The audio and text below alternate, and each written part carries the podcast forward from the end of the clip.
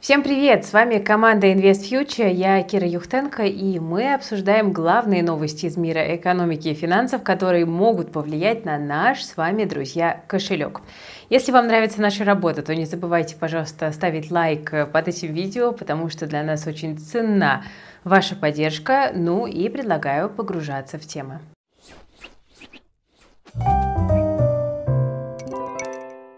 Начнем, друзья, с Индии. Индия – один из главных покупателей нефти у России в текущих санкционных условиях, но, как оказалось, это не только позитив, но и проблема для российских нефтяников.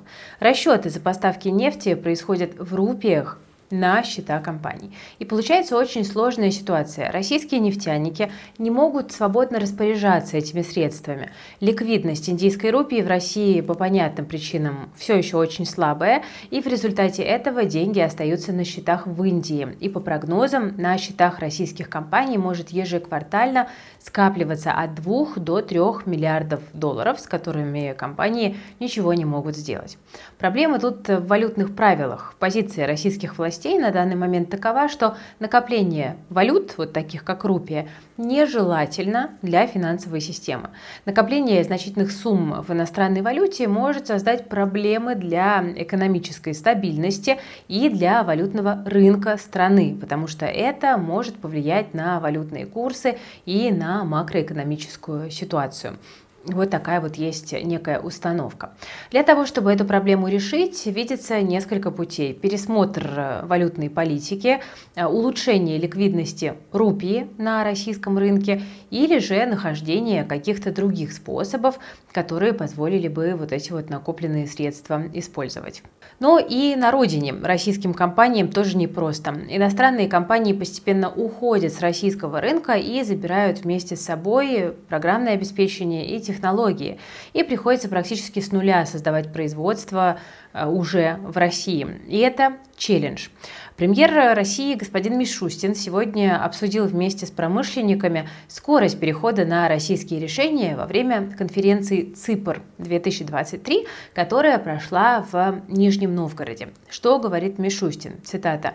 «На иностранном ПО отсидеться не получится». Вот прям так и сказал глава правительства. И премьер-министр заявил, что некоторые крупные промышленники вообще не проявляют инициативы в процессах импортозамещения, по многим уже одобренным проектам реализация до сих пор так и не была начата. Но, тем не менее, премьер был наполнен позитивом. Он протестировал тестовый электромобиль от Атома, дочерней компании КАМАЗа. Вот буквально накануне да, мы про Атом с вами говорили, когда акции КАМАЗа разбирали. И Мишустину понравилось. Глава КАМАЗа пообещал, что в 2025 году начнется массовое производство. Объем производства электромобилей Атом к 2030 году может составить от 100 тысяч в год для российского рынка. Об этом заявили во время конференции представители КАМАЗа.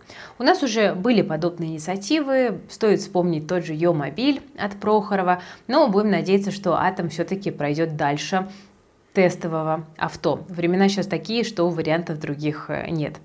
Объявил премьер и новые инициативы правительства. Так хотят создать отраслевые венчурные фонды, которые будут поддерживать российские стартапы. И Мишустин заявил, что правительство хочет, чтобы эти стартапы в будущем выходили на биржу. Обещал с этим помочь. Еще правительство изучает идею ввести обязательное отчисление организаций за использование иностранного программного обеспечения, ну а полученные деньги направлять как раз-таки на поддержку российских разработчиков. Вот эта схема.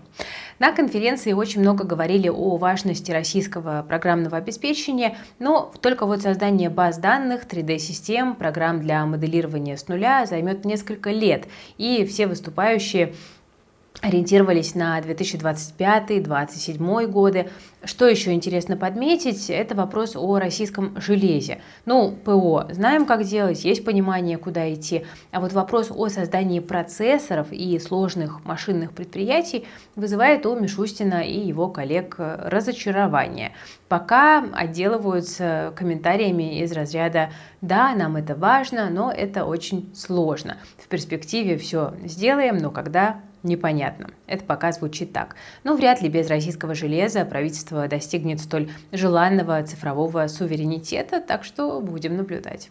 Но на российском рынке не только проблемы, но и много позитива. Многих из вас наверняка заинтересовали недавние новости про почти 11 миллиардов чистой прибыли маркетплейса Озон. И на фоне этих новостей многие аналитики предположили, что акции компании в ближайшее время вырастут в цене. Стоит ли добавить их в свой портфель?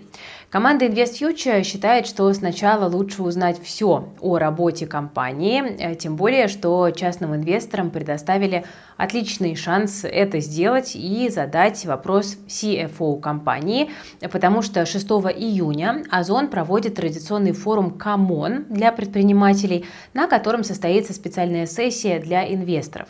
Финансовый директор Озон Игорь Герасимов и другие лидеры компании ответят на злободневные вопросы от экспертов э, финансовой отрасли, и я думаю, что это будет очень интересно.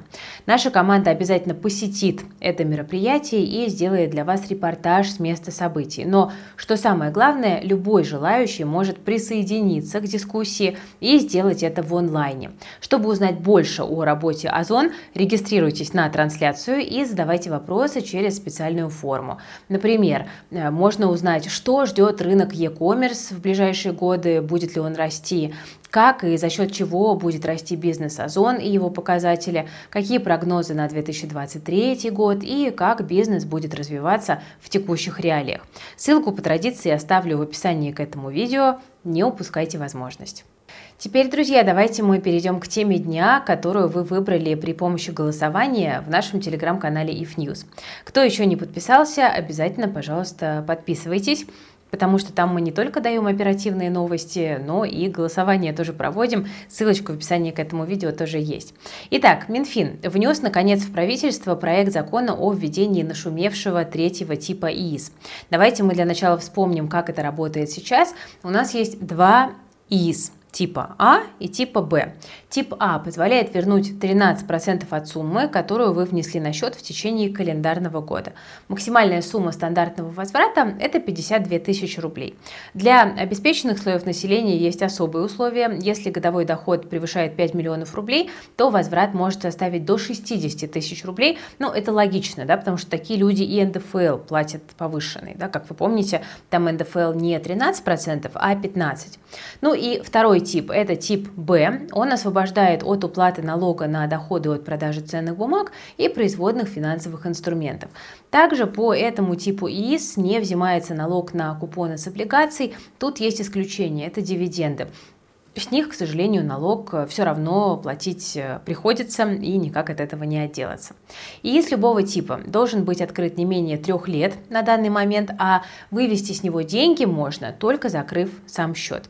Если счет закрываете раньше срока в три года, то все полученные налоговые льготы обязаны вернуть э, Федеральной налоговой службе. Не отвертишься. Вот тот самый закон, который Минфин разработал, направлен на то, чтобы как бы модернизировать текущую систему и стимулировать население инвестировать более долгосрочно, потому что экономике нужны длинные деньги, которые вкладываются в российские активы. Так вот, о чем говорится в новом законе. Начиная с января 2024 года физические лица смогут заключать до трех договоров и из третьего типа без ограничений по сумме денег. Это нововведение при этом не должно затронуть ИИС, которые открыты до конца 2023 года. То есть, если сейчас вы откроете себе ИИС старого типа, то пока они будут действовать. Ну, по крайней мере, вот это пока выглядит именно так. Я думаю, что власти дадут дожить три года старым счетам, чтобы инвесторы могли до конца довести свои счета, а уже потом будут полностью резать льготы по старым типам счетов. Но то, что их будут резать, это уже факт. Поэтому, если вам нравится текущая конфигурация ИИС, то стоит поторопиться с его открытием. Еще важно то, что открыть счет третьего типа можно будет только при отсутствии открытых счетов старого типа. То есть хотите открыть третий тип, вам нужно, соответственно, позаботиться о том, чтобы типа А и типа Б у вас не были. Кроме того, обсуждается вопрос о минимальном сроке жизни новых типов э, счетов. Там рассматриваются варианты, что начнут с 5 лет и плавно увеличат до 10 лет. И с новым типом ИИС инвесторы смогут получать налоговые вычеты как на внесенные на третий ИИС денежные средства, так и на положительные финансовые результаты от операций. Для этого будут внесены поправки в налоговый кодекс. Если возникла особая жизненная ситуация, там, например, например, серьезная болезнь, то мы сможем полностью или частично вытащить деньги со счета э, без его закрытия. Это жизненные ситуации э, будут еще прописаны отдельно, но, судя по всему, это медицинские проблемы и высшее образование для детей. Вот эти пункты там точно будут. Кроме того, правительство еще установит критерии для ценных бумаг, э, которые не допускаются для покупки на третий тип ИС, и тут уже сразу можно сказать, что иностранные эмитенты мимо. То есть лазейка с покупкой американских бумаг на ИС прикрывают. Ну, в общем, это не то чтобы сильно обидно сейчас, потому что инвестировать через СПБ биржу в иностранные бумаги в принципе, идея такая спорная. Ну и, во-вторых, это правда было достаточно странно, когда мы могли держать на ИИС акции компаний, которые производят, там, не знаю, американскую технику, да, и при этом мы получали вычет от российского государства за это. То есть это была действительно классная лазейка, да, ей можно было пользоваться, если вы хотели покупать иностранные бумаги, э, но вот больше ее не будет.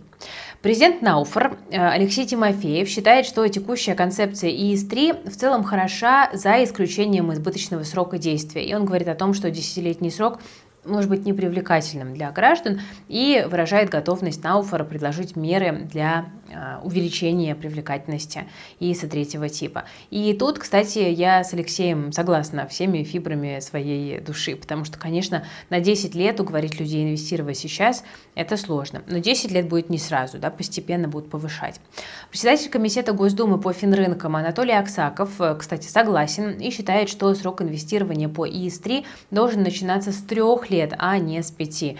Ну, тоже здравая идея. Если будут повышать, то пусть хотя бы постепенно повышают, чтобы люди как-то сумели к этому адаптироваться.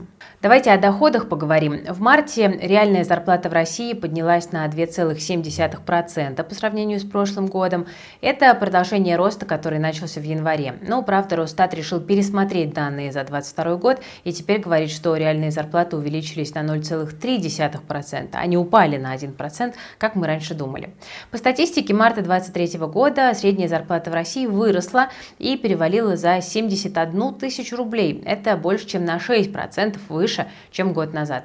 Из Минэкономразвития заявляют, что ожидают роста зарплат в этом году на 5,4%, и на этом позитивные данные у нас не заканчиваются. В апреле 23-го также вырос ВВП России на 3,3% по сравнению с тем же периодом годом ранее, и это неплохо, потому что раньше был трехмесячный спад. Но если сравнить с апрелем 21 то это все еще на 6 десятых ниже. За первые 4 месяца 2023 ВВП упал на 0,6% по сравнению с годом раньше. Поэтому в динамике российская экономика выглядит все-таки достаточно вяло. Ну а тот рост э, выше 3%, о котором я упомянула, все-таки это следствие эффекта низкой базы в первую очередь, но все равно приятные цифры. В России тем временем продолжают искать способы борьбы с низкой рождаемостью. Сегодня День защиты детей, и в Госдуме предложили ввести ежегодные денежные выплаты для семей с детьми э, вот в этот самый э, праздник. Предлагается что? Предлагается наделить одного из родителей каждого ребенка в возрасте до 16 лет правом на получение ежегодной выплаты к Международному дню защиты детей, то есть к 1 июня. Предусматривается, что размер выплаты составит 20% от среднероссийской величины прожиточного минимума. Это немного, но тем не менее приятно. Документ о законопроекте пока еще только лишь рассматривается, но инициатива э, достаточно активно продвигается. А вот Тиньков решил ничего не рассматривать и ввел просто стопроцентный кэшбэк за покупку киндеров на один день. Я когда это увидела, что-то я даже как-то удивилась, потому что, ну, довольно неожиданно, ну, может быть, все-таки это могли бы быть не киндеры, а что-то другое на День защиты детей. Ну, может быть, там одежда хотя бы или что-то еще. В общем, э, интересная инициатива. Напишите в комментариях, кто затарился киндерами на год вперед.